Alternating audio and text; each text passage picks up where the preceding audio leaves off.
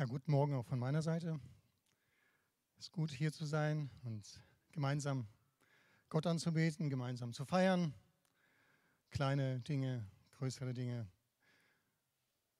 Für Unbeteiligte vielleicht eine Kleinigkeit, für die Eltern Riesenfreude, das erste Kind nach einer schweren Schwangerschaft und äh, auch nach Komplikationen. Wer das erlebt hat, der weiß, dass es was Besonderes ist. Und wir danken Jesus dafür, danken unserem Gott dafür. Ja, und äh, ich hoffe, wir sind auch noch fit für, die, für Gottes Wort. Sind wir das? Können wir noch ein bisschen zuhören? Ja, das heißt ja in 2 Timotheus 3,16, alle Schrift ist von Gott eingegeben und nützlich zur Belehrung, zur Überführung, zur Zurechtweisung, zur Erziehung in der Gerechtigkeit und so weiter. Heißt, Paulus schreibt dann an seinen Schüler Timotheus, alle Schrift bedeutet für uns auch die ganze dicke Bibel, das heißt von der ersten Seite das Buch Genesis bis zum Buch der Offenbarung ist Gottes Wort, ist von Gott eingegeben. Und heute nehmen wir uns einen Abschnitt vor, ziemlich am Anfang, 1. Mose 26, relativ weit vorne. Eine Geschichte, die älter ist als 3000 Jahre und wir wollen schauen, was Gott uns durch sie zu sagen hat. Auch sie ist von Gott eingegeben. Gott ließ Dinge geschehen, die uns eben zur Erbauung, zur Belehrung und so weiter nützlich sind. Also 1. Mose 26, wir lesen fast das ganze Kapitel. Wir fangen an. Es kam aber eine Hungersnot in das Land nach der vorherigen Hungersnot, die, Abrahams, die zu Abrahams Zeiten gewesen war. Und Isaac zog nach Gera zu Abimelech, dem König der Philister. Da erschien ihm der Herr und sprach, reise nicht nach Ägypten hinab, sondern bleibe in dem Land, das ich dir nennen werde. Sei ein Fremdling in diesem Land, und ich will mit dir sein und dich segnen. Denn in dir und in deinem Samen will ich, denn dir und deinem Samen will ich alle diese Länder geben und will den Eid bestätigen, den ich deinem Vater Abraham geschworen habe. Und ich will seinen Namen mehren, seinen Samen mehren, wie die Sterne des Himmels. Und ich will deinen Samen, das, deinem Samen das ganze Land geben und in deinem Samen sollen gesegnet werden alle Völker der Erde, weil Abraham meiner Stimme gehorsam gewesen ist und meine Rechte, meine Gebote, meine Satzungen und meine Gesetze gehalten hat. So wohnte Isaac in Gera. Und als die Leute des Ortes nach seiner Frau fragten, da sprach er, sie ist meine Schwester.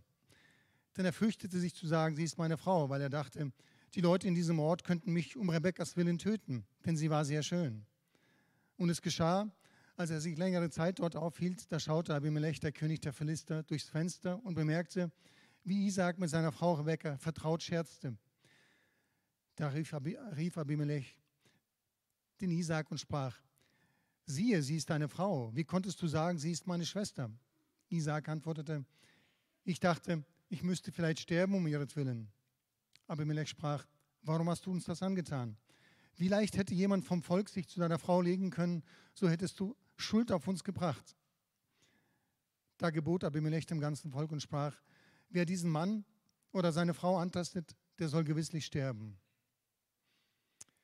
Und Isaac säte in dem Land und erntete in diesem Jahr hundertfältig, denn der Herr segnete ihn. Und der Mann wurde reich und immer reicher, bis er überaus reich war. Und er hatte Schaf- und Rinderherden und eine große Dienerschaft. Darum beneideten ihn die Philister. Alle Brunnen aber, die die Knechte seines Vaters zu Abrahams, seines Vaters Zeiten gegraben hatten, hatten die Philister verstopft und mit loser Erde gefüllt. Und Abimelech sprach zu Isaac, Geh fort von uns, denn du bist uns viel zu mächtig geworden. Da zog Isaac fort und lagerte sich im Tal Gerar und wohnte dort. Und Isaac ließ die Wasserbrunnen aufgraben, die, sie zu seiner Zeit seines Vaters gegraben hatten und die die Philister nach dem Tod Abrahams verstopft hatten. Und er nannte sie mit denselben Namen, mit denen sein Vater sie benannt hatte. Auch gruben Isaaks Knechte im Tal und fanden dort einen Brunnen lebendigen Wassers. Aber die Hirten von Gera stritten mit den Hirten Isaaks und sprachen, das Wasser gehört uns. Da nannte er den Brunnen Esek, bedeutet Zank, Streit, weil sie sich dort gestritten, mit ihnen gestritten hatten. Da gruben sie einen weiteren Brunnen, um den stritten sie auch. Darum nannten, nannte er ihn Sita, nein, Sidna, bedeutet Anfeindung. Da brach, von, brach er von dort auf und grub einen weiteren Brunnen, um den stritten sie nicht. Darum nannte er ihn Rechabot, bedeutet weites Land oder weiter Raum. Und sprach, nun hat uns der Herr einen weiten Raum gemacht, damit wir fruchtbar sein können im Land. Von dort zog er hinauf nach Beersheba. Und der Herr erschien ihm in jener Nacht und sprach, ich bin der Gott deines Vaters Abraham, fürchte dich nicht, denn ich bin mit dir. Und ich will dich segnen und deinen Namen mehren um Abrahams meines Knechtes willen. Da baute er dort einen Altar und rief den Namen des Herrn an. Und er schlug dort sein Zelt auf. Und Isaaks Knechte gruben dort einen Brunnen. Und den Schluss, 32 noch und 33. Und es geschah am selben Tag, da kamen Isaaks Knechte und sagten ihm von dem Brunnen, den sie gegraben hatten, und sprachen zu ihm: Wir haben Wasser gefunden. Und er nannten ihn Sheba. Daher heißt der Mann, der Ort Beersheba, Brunnen des Heides, bis zum heutigen Tag. Soweit die Geschichte aus Genesis, aus dem ersten Buch der Bibel, dem ersten Buch Mose, ziemlich am Anfang. Und das Thema, das ich, das mir die, die Geschichte, ja, oder die die Geschichte mir gab, beziehungsweise die ich aus der Geschichte sehe und für uns wichtig ist, erneuere deine Berufung. Also die, dieses Kapitel hat uns was zu sagen im Neuen Testament als Christen. Und in diesem Fall geht es um die Berufung, um die Erneuerung der Berufung. Was ist Berufung? Das Wort spricht ja schon für, für sich. Da ruft jemand, rufen, Berufung, im Englischen Calling. Hallo, ist da jemand? Nicht so ein Rufen, aber jemand ruft und jemand hört es und antwortet darauf. Nun, der Rufende ist in diesem Fall der Stärkere. Nicht nur der Stärkere, der Rufende ist Gott selber. Gott der Allmächtige, Gott der Schöpfer, Gott, der die Welt geschaffen hat, der dich und mich geschaffen hat, der Abraham geschaffen hat, der Isaac ins Leben gerufen hat, der ruft. Und der Mensch ist derjenige, der antwortet. Der hört den Ruf und er antwortet. Der erste, der berufen wurde, gerufen wurde und geantwortet hat, war Abraham in dieser Geschichte. Das lesen wir einige Kapitel vorher in Abraham, in 1. Mose 12, die ersten Verse. Und der Herr hatte aber zu Abraham gesprochen: Geh hinaus aus deinem Land und aus deiner Verwandtschaft und aus, deinem Haus, aus dem Haus deines Vaters in das Land, das ich dir zeigen werde. Und ich will dich zu einem großen Volk machen und dich segnen und deinen Namen groß, deinen Namen groß machen. Und du sollst dein Segen sein. Ich will segnen, die dich segnen und verfluchen, die dich verfluchen. Und in dir sollen gesegnet werden alle Geschlechter auf der Erde. Da ging Abraham, wie der Herr zu ihm gesagt hatte. Und so weiter. Abraham war der erste gerufene, berufene. Isaac war der nächste in der Linie des Gerufenen, des Berufenen, des Berufenen. Er war Mitglied in dieser Verheißungskette und doch musste er selber Antwort geben, diesem Gott, der seinen Vater gerufen hat. Isaaks war Abrahams Sohn und somit der Träger der Verheißung.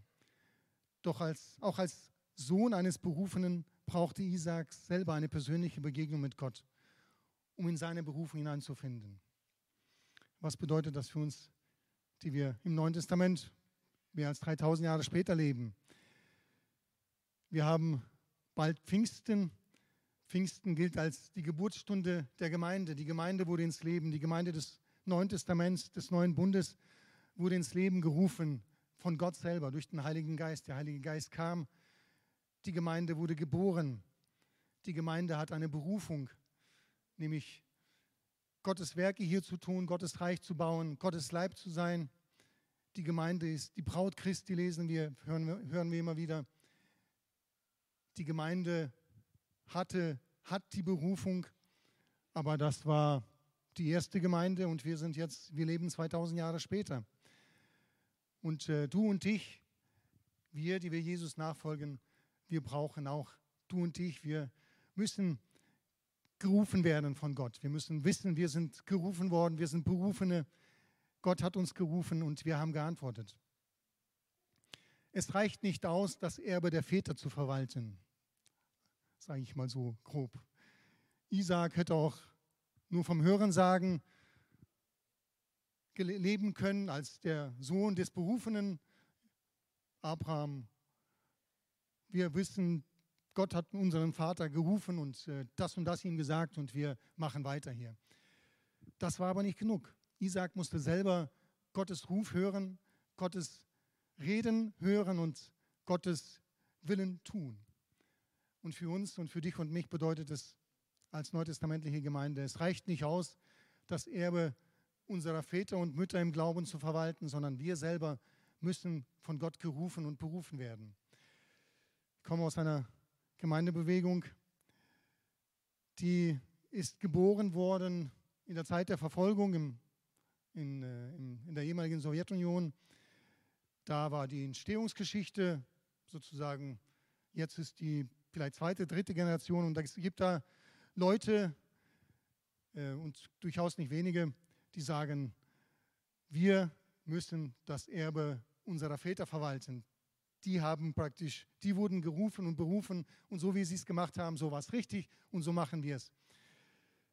Das kann funktionieren, aber das ist nicht der Weg der Bibel, den ich sehe.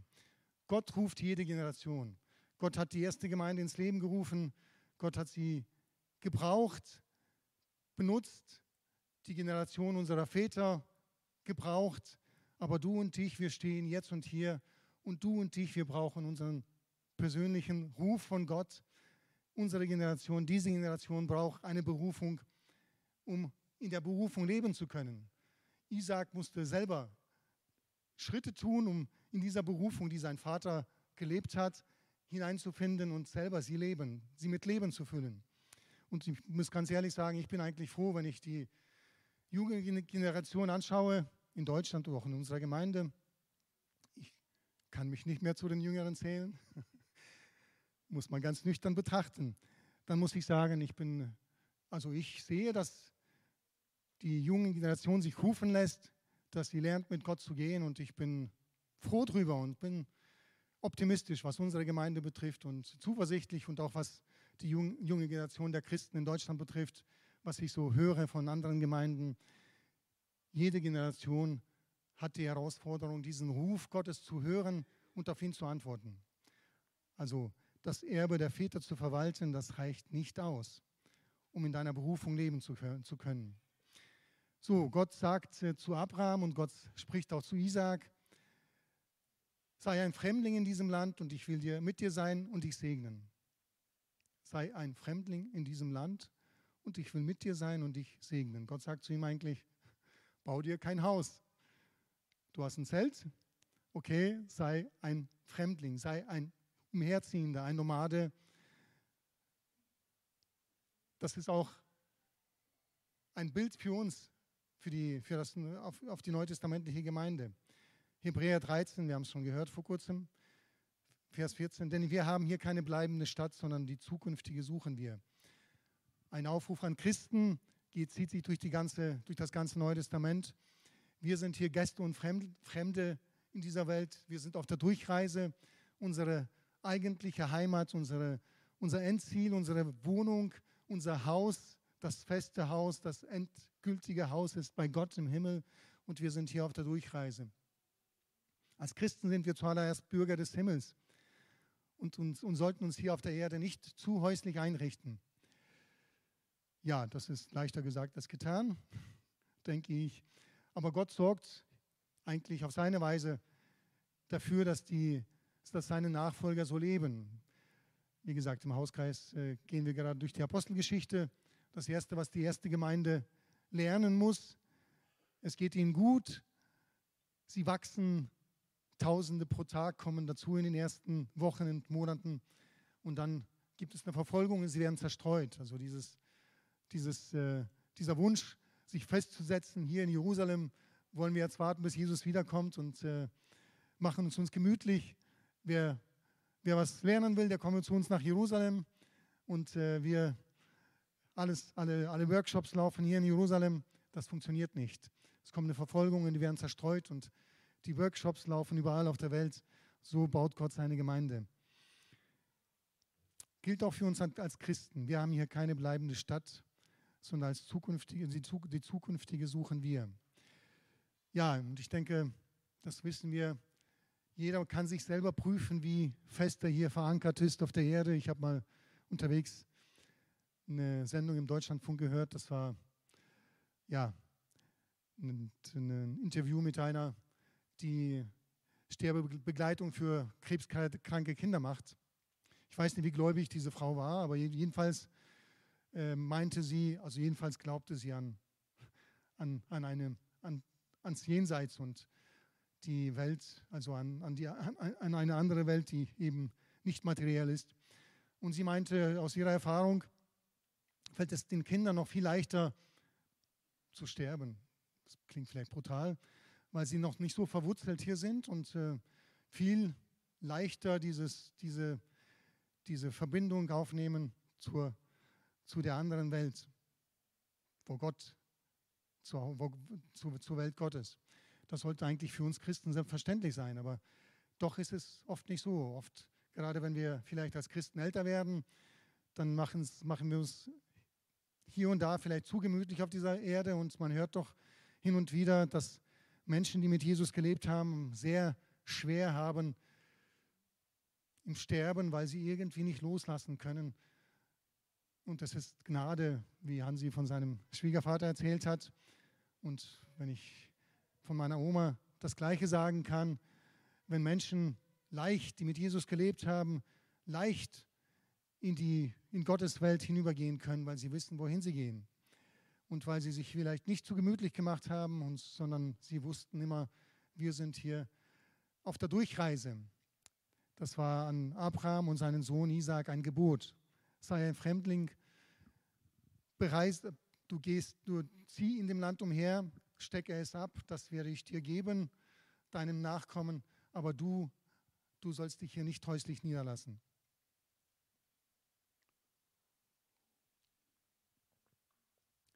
Ja, und dann geht die Geschichte weiter. Der Beginn ist ja, wir haben es gehört, es kommt eine Hungersnot. Damals waren die Auswirkungen noch gravierender, noch existenzieller. Und Isaac geht nach Gerar zu den Ägyptern, Ägypt, äh, zu den, Entschuldigung, nicht zu den Ägyptern, da durfte er nicht hin, zu den Philistern, um dort die Hungersnot zu überstehen. Wir lesen von ihm, dass er leider den Fehler seines Vaters wiederholt. Sarah war eine schöne Frau und äh, gut, Abraham, als er gesagt hat, dann zweimal mindestens, sie ist meine Schwester, um seine Haut zu retten, auf gut Deutsch gesagt, der hatte zumindest nicht völlig die gelogen, aber Isaac sagt hier auch von Rebekka, sie ist meine Schwester und er dachte, so rettet er sein Leben. Damit, äh, naja, diese Philister, die Gott nicht fürchteten, zumindest äh, ging er davon aus, dass sie sich nicht an ihm vergreifen und ihn töten, um, um, um an seine Frau zu kommen. Wie der Vater, so der Sohn. Wer kennt den Spruch nicht? Und oft ist er nicht positiv gemeint. Und oft ist er auch nicht positiv. Und äh, wenn wir durch die Bibel gehen, durch die Geschichten der Bibel, gerade die Bücher der Samuel-Könige, dann ist die traurige Wahrheit, dass gerade bei den Königen sehen wir diese negative Belastung durch die, durch die Eltern, durch die Väter. War der Vater nicht wirklich gottesfürchtig, war der Sohn in der Regel noch weniger gottesfürchtig. War der Vater gottlos, hat der Sohn versucht, ihn dann auch zu toppen. Selten gab es Fälle, die sind leider selten in der Bibel, wo der, Vater, wo der Sohn besser war als der Vater. Gottesfürchtiger. Gibt es auch. Aber die traurige Regel war eher andersrum. Und hier, ja, wie gesagt, Isaac wiederholt negativ, negativ in den Fehler seines Vaters. Viele Menschen tun das Gleiche bis heute. Und gerade auf der Ebene der Beziehungen sehen wir das. Rebecca, Isaac, Rebecca, Mann und Frau, die intimste Beziehung überhaupt. Ich weiß nicht, wie Rebecca darauf reagiert hat, wenn, als Isaac gesagt hat, sie ist meine Schwester. Also schlechter Deal. Meine Frau würde wäre nicht begeistert, mit Sicherheit nicht.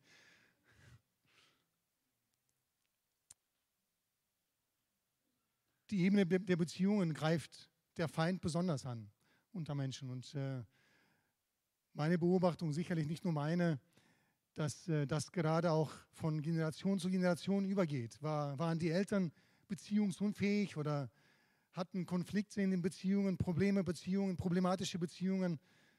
Sehr häufig haben es die Kinder auch, vielleicht noch verstärkt. War der Vater je zornig, kann es der Sohn noch schlimmer sein.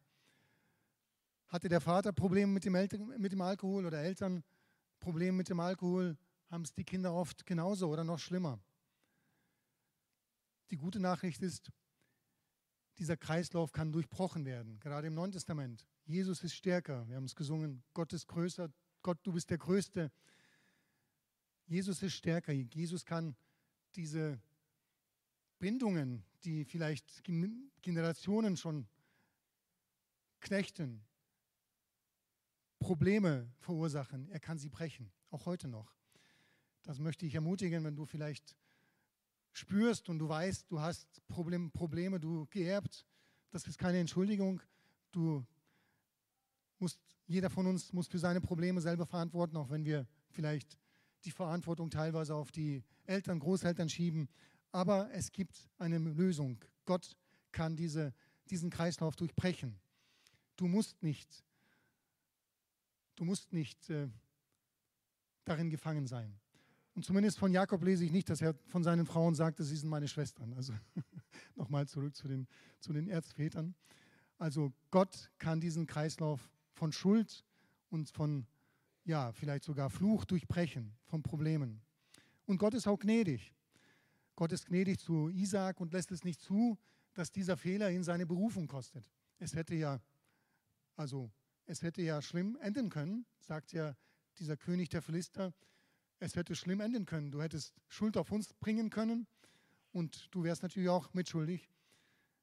Gott ist gnädig und äh, sorgt dafür, dass sein Berufener den Fehler zwar, dass er zwar einen Fehler macht, aber dass der Fehler ihm nicht seine Berufung kostet. Und Gott sorgt eigentlich vorher schon dafür. Abraham hatte diesen Fehler ja auch in Ägypten getan. Und Gott sagt, am Anfang haben wir gelesen, zu Isaac, nein, du gehst nicht nach Ägypten, du bleibst hier. Ich denke, das war auch Gottes, Gottes Schutz, auch für Isaac, dass er nicht in zweifacher Weise den Fehler seines Vaters begeht. Und dann lesen wir weiter, Verse 12 bis 14 haben wir gelesen. Und Isaac säte in dem Land und erntete in diesem Jahr hundertfältig, denn der Herr segnete ihn. Wir haben schon vom Segen gehört. Und der Mann wurde reich und immer reicher, bis er überaus reich war und er hatte Schaf- und Rinderherden und eine große Dienerschaft. Darum beneideten ihn die Philister. Das haben wir schon gehört und ich habe es selber auch schon gesagt.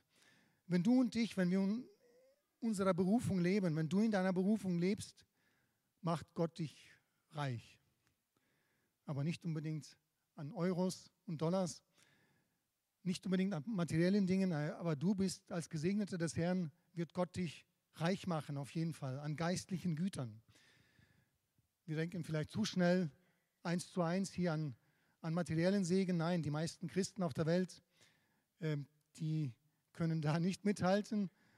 Die Verheißung haben wir auch nicht, weil unsere Heimat ja im Himmel ist. Aber Gott macht dich und mich so weit reich, dass wir etwas zu geben haben. Du und ich als Gesegnete, als Berufene wir haben etwas zu geben, denn die Berufung heißt, ich will dich segnen und du sollst dein Segen sein. Die Berufung hat zwei Komponenten. Du wirst gesegnet und du sollst dein Segen sein. Jakobus 4,3, da lesen wir, und ihr selbst, wenn ihr euch auch an Gott wendet, werden eure Bitten nicht erhört, weil ihr in verwerflicher Absicht bittet. Das Erbetene soll dazu beitragen, eure selbstsüchtigen Wünsche zu erfüllen.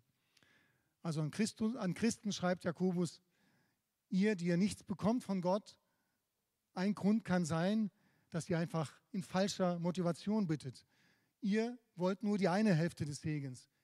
Du sollst gesegnet werden, aber du sollst nicht dein, du sollst dein Segen sein, das vergessen wir dann. Nein, Segen, Gottes Segen hat immer zwei, zwei Seiten. Zwei Seiten hat diese Medaille. Gott segnet dich, du sollst dein Segen sein.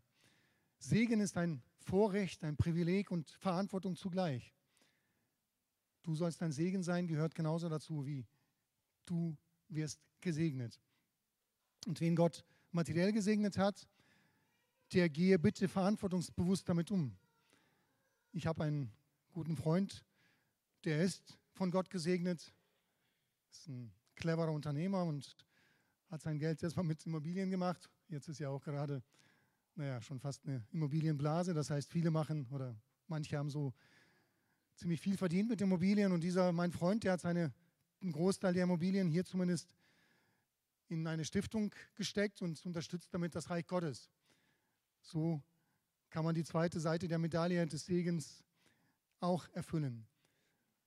Wie gesagt, der Segen hat zwei Komponenten. Du sollst ein Segen sein. Ich und, die, und du, wir dürfen ein Segen sein. Das durfte Isaac auch. Und Isaac, weiter lesen wir, Vers 18, ließ die Wasserbrunnen aufgraben, die sie zu Zeiten seines Vaters Abraham gegraben hatten und die die Philister nach dem Tod Abrahams verstopft hatten. Und er nannte sie mit denselben Namen, mit denen sein Vater sie benannt hatte. Auch gruben Isaaks Knechte im Tal und fanden dort einen Brunnen lebendigen Wassers. Das Bild auf das Neue Testament, das drängt sich geradezu auf. Die geistlichen Schätze der Gemeinde Jesu gehören dir und mir. Grabe die verschütteten Brunnen wieder auf. Du findest zum Beispiel im Tal der Demut einen Brunnen lebendigen Wassers. Gut, ursprünglich wörtlich gemeint ist wohl ein Quellbrunnen, Brunnen lebendigen Wassers. Die Gemeinde Jesu, wie gesagt, wir, die Gemeinde Jesu ist die berufene, von Gott die gerufene, die hinausgerufene, Ekklesia bedeutet die herausgerufene aus der Welt die Braut Christi, der Leib Christi, sie ist die Berufene, du und ich gehören dazu. Und durch die Jahrhunderte und Jahrtausende, die zwei Jahrtausende, wurde so mancher Brunnen zugeschüttet. Zum Beispiel jahrhundertelang die Geistesgaben, die wurden nicht praktiziert in der, im großen Teil der Christenheit. Sie gehören zu den Brunnen lebendigen Wassers, die, die, die du und ich ausgraben sollen. Wir haben schon darüber gehört, auch jetzt am Mittwoch die sind für dich und mich da. Dieser Brunnen ist für dich und mich da. Wir sollen ihn ausgraben. Er ist vielleicht hier und da verschüttet. Aufgraben wieder und er soll quellen. Ja, Wasser geben. Die Gemeinde bereichern. Ja, auch die biblische Gemeindeordnung zum Beispiel und Struktur. Die Gemeinde als Leib, als Organismus. Nicht als Organisation, einfach als, als äh, naja, zu der man gehört, weil man eingeschrieben ist. Gemeindedienste nach Gabe und Berufung und nicht nach Amt. Nicht, weil jemand studiert hat, ist er jetzt Pfarrer auf Lebenszeit, sondern weil er den Ruf Gottes hat. Die, der fünffältige Dienst. Auch das war ja, ja jahrhundertelang eigentlich verschüttet, dieser Brunnen. Luther hat angefangen, den aufzugraben und ich hoffe, dass wir auch im Neuen Testament, auch in unserer Zeit, jetzt gerade, dass wir da nach Gottes Willen dass wir auch diesen Brunnen aufgraben und da das Wasser trinken, das Gott für uns bereithält und nutzen. Und wir lesen weiter.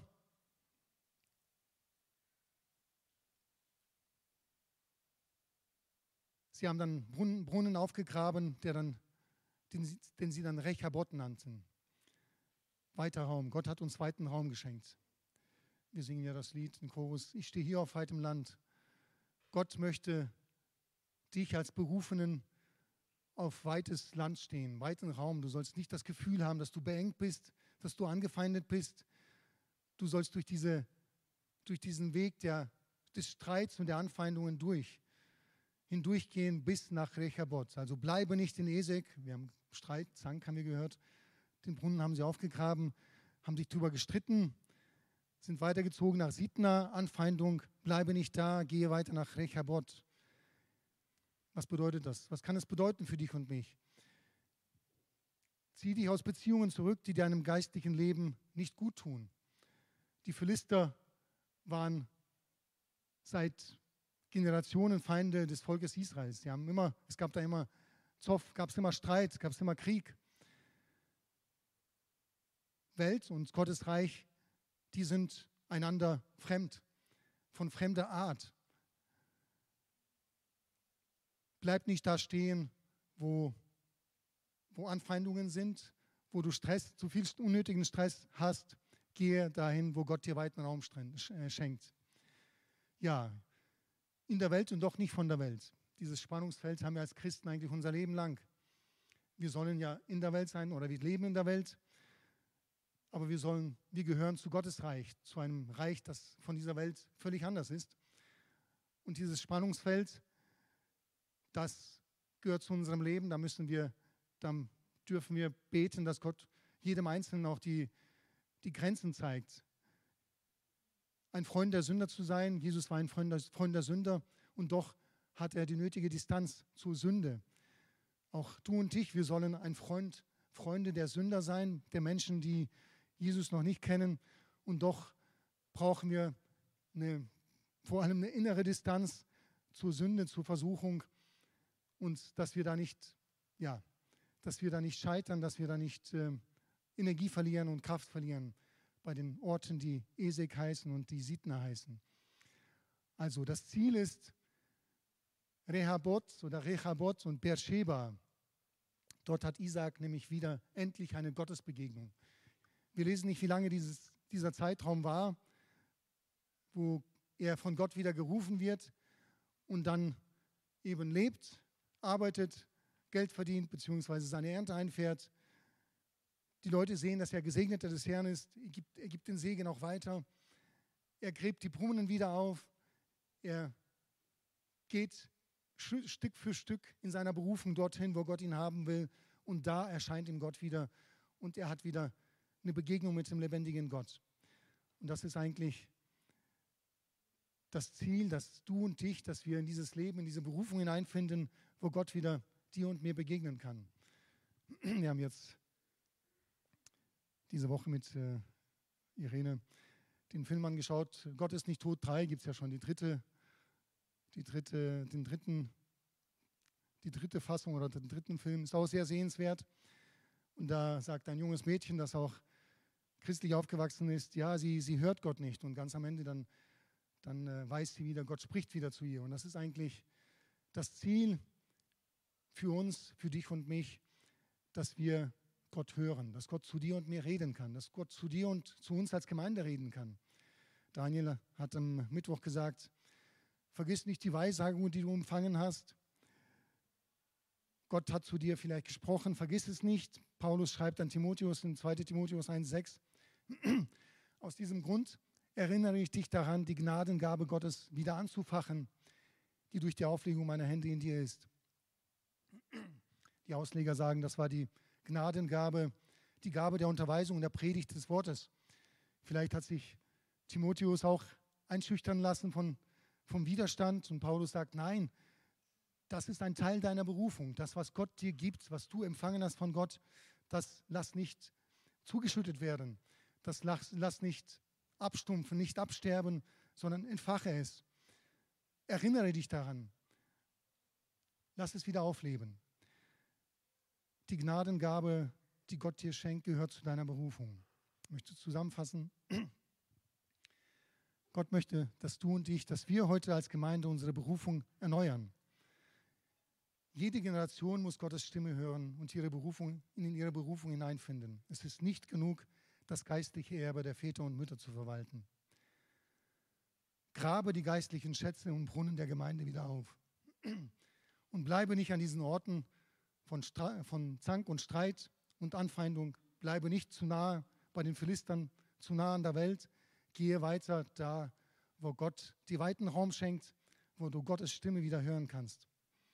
Und wir dürfen auch heute seine Stimme hören und ein Leben in einer lebendigen Beziehung zu ihm haben. Was heißt denn Berufung? Ich komme nochmal zu dem Wort zurück.